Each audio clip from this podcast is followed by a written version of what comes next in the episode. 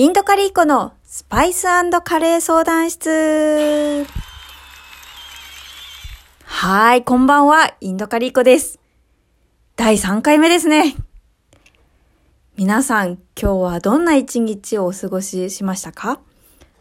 私はですね、マッシュルームに向き合う一日でした。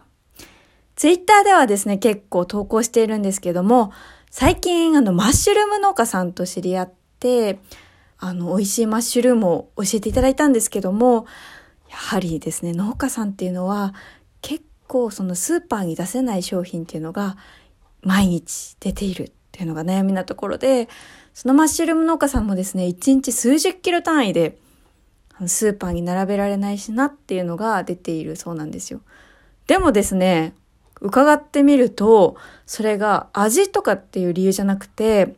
形なんだそうです。形が不揃いだからスーパーに並べられないっていう理由なんですよね。うん、まあ私なりにですね、何かできることがないかなと思って、今農家さんがあのお客さんに送れるようなレシピを必死に書いているところでございます。でもそういったその不揃いのマッシュルームっていうのは、まあ実際のところスーパーに並べられないので、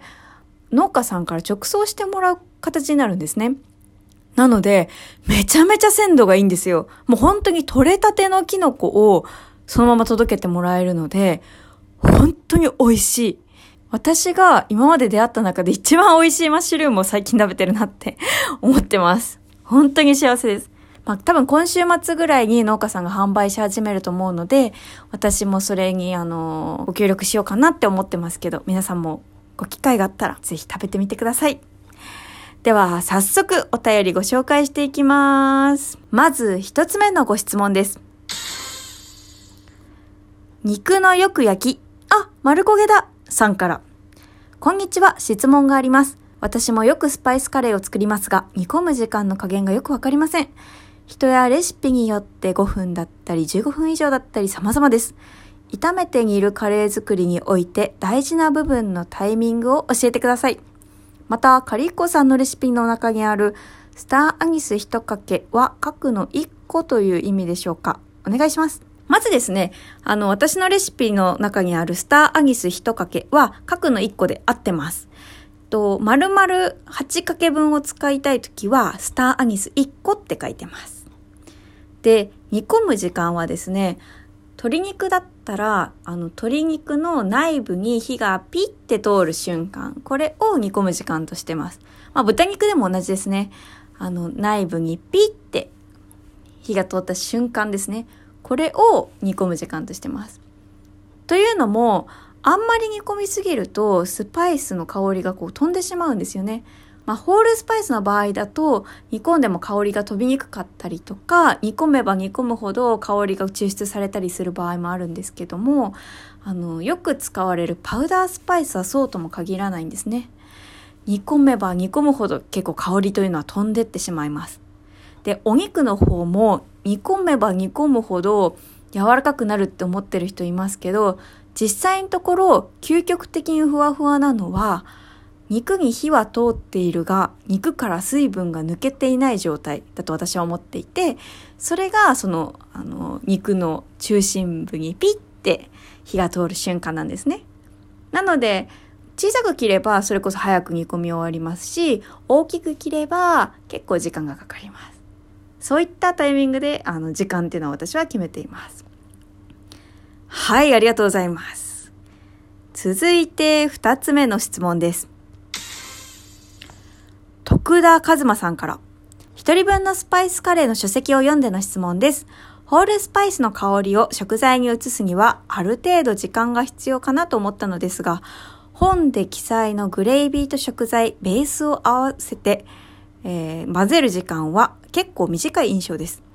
スパイスの香りは基本グレイビーに移すことが目的と思って良いのでしょうかまた、ベースで水を使うとき、水分とグレイビーとで味に差があるような気がしたので気になりました。一体感を出すコツがあれば教えてください。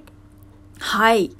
そうですね。えっと、基本的に、ホールスパイスは、えっと、食材に香りを移すってことはしなくて、グレイビーに香りを移していく感じになります。で、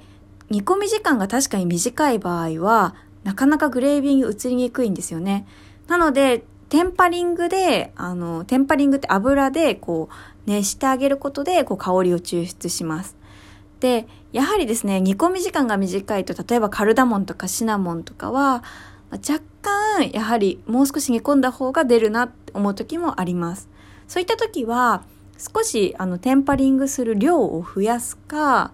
作ってから少し火を止めて置いておくとかすると香りが出てきます。で、ベースで水を使う時、水分とグレービーでこう一体感が出ないっていうご質問ですけど、これはグレービーには油が含まれていて、水には油が含まれていないからになります。で、私のレシピは、まあ、他の方のレシピを見ていただくとわかると思うんですけど、結構カレーのレシピにしては油が最小限になっています。なので、やはり例えばナスのカレーとか作ったりすると、なんかちょっとまとまりがないなって感じる時があるかもしれません。で、そういった時は、まあ、味を重視するんであれば、サラダ油を、まあ、大さじ1杯足してみるとか、またはバターを 5g から 10g ほど入れてあげて、一緒に煮込んであげる。そうすると全体的にまとまりが出て一体感が出てきます。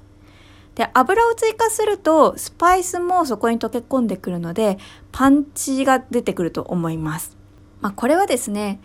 味という面と油の摂取量といったところの相互関係にあると思っているので、もしその味をちょっとあの良くしたいっていう場合であれば、そういった工夫ができると思います。はい、ご質問ありがとうございます。あとですね、八角カルダモンさんからコーヒーのギフトをいただきました。私知らなかったんですけどね、なんかラジオトークってこういったなんかギフトを送れるボタンがあるみたいで、あとメッセージも、温かいメッセージも届いております。ありがとうございます。頑張ります。番組ではですね、カレーやスパイスの悩み事、はたまた人生相談や恋愛相談、メッセージ、随時お受けしております。どんどんお寄せくださいませ。一緒に解決していきましょう。はい、じゃあ今日はここまでにしましょう。今夜も良い夜をお過ごしくださいませ。